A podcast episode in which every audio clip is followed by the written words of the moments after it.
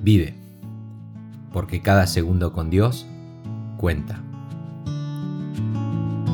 Soy Raúl Abraham y me alegra saber que estás ahí. En el día de hoy, nuestro podcast número 20. Mejor que mejor. Sociedades. Yo me volví otra vez y vi vanidad debajo del sol. Está un hombre solo y sin sucesor, que no tiene hijo ni hermano, pero nunca cesa de trabajar ni sus ojos se sacian de sus riquezas, ni se pregunta para quién trabajo yo y defraudo mi alma del bien. También esto es vanidad y duro trabajo. Mejores son dos que uno, porque tienen mejor paga de su trabajo, porque si cayeren, el uno levantará a su compañero, pero hay del solo, que cuando cayere, no habrá segundo que lo levante.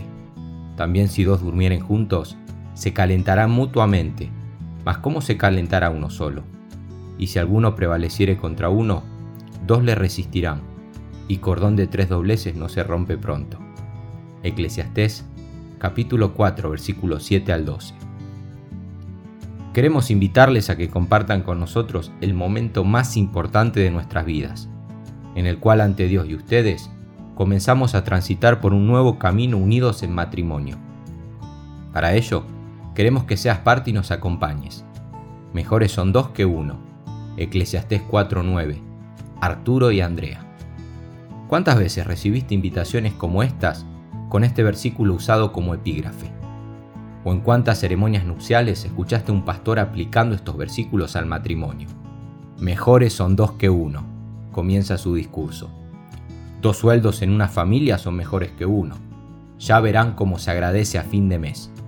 Asimismo, si uno de los dos cae, Ahí estará su media naranja para levantarlo y también para calentarle con los pies en esas noches frías de invierno.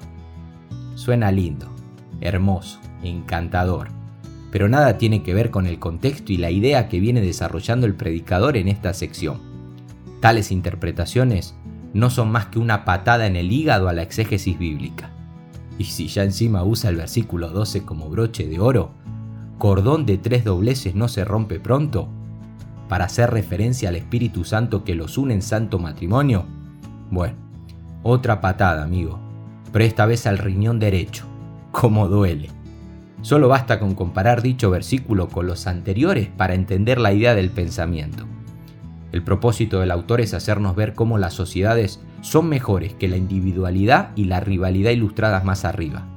Veamos, si hubiera un accidente laboral, tal y como señala el 410, un trabajador puede ayudar al otro, así también como si uno de los socios contrae una gran deuda o si su producción disminuye considerablemente. También era una práctica común en Oriente dormir espalda con espalda, tal y como leemos en el 4.11, para calentarse mutuamente y no morir congelado debido a las bajas temperaturas. Sin ir más lejos, mi mamá solía pasarme a la cama de mi hermano en esas noches frías y húmedas argentinas. Te aseguro que funciona. Ah, y lo del cordón de tres dobleces, por favor, hay que interpretarlo dentro de su contexto para que no sea un pretexto, como dicen los amantes de la hermenéutica sagrada. Salomón sigue haciendo referencia a que cuantas más asociaciones haya, mejor para todos. Eso es. A otra cosa, hermano. No se trata de una invitación al matrimonio, sino a no quedarte solo, y no soltero como comúnmente se interpreta. El trabajo en equipo siempre será más productivo que el individualismo y la competencia. La Biblia está llena de ejemplos así. La Iglesia de Cristo funcionando como cuerpo y organismo, y no cada miembro haciendo la guerra por su cuenta. Las congregaciones gobernadas por ancianos y obispos, en plural, y no en singular. El apóstol Pablo agradeciendo en cada una de sus epístolas a sus fieles colaboradores, aún Jesús eligiendo a doce para que estuviesen con él, y comisionando a otros al ver que la mies es mucha y los obreros eran pocos. Y no solo en la Biblia aprendemos esta lección, sino en la vida misma. Un futbolista puede ganarte un partido, pero no un campeonato. ¿Qué hubiéramos dicho de Maradona si Burruchaga no marca en aquella final en el Estadio Azteca? Una empresa puede llevar adelante un proyecto ambicioso, pero necesita de otros distribuidores que le suministren los materiales necesarios para empezarlo y acabarlo. Así es la vida aquí debajo del sol. Fuimos creados para vivir en sociedad y no aislarnos en un rincón del mundo. ¿O por qué pensás que las redes sociales tienen tanto éxito hoy en día? Tenemos que aprender a trabajar en sociedades y no como el hombre del 4-8, solo y sin sucesor. Sé que muchas veces será difícil, más cuando uno sigue teniendo presente malas experiencias del pasado. Un socio que te robaba, un novio que te engañó, un referente que no cumplió con tus expectativas. No sé cuáles fueron tus vivencias, pero sí tengo la convicción que el amor todo lo cree. Así es, cree en los demás, aunque no sean tan perfectos como nosotros. Te hablo de ese amor ágape que te impulsa a apostar por el caballo perdedor para sacarlo ganador, como lo hizo Jesús con todos aquellos que días atrás lo habían negado, como Pablo con Juan Marcos según la segunda epístola a Timoteo, o como esos padres que nunca dejaron de creer en vos, a pesar de tus defectos y debilidades. Alguien me dijo en cierta ocasión, si querés llegar rápido, corre solo, si querés llegar lejos, corre acompañado. Desde entonces lo intento.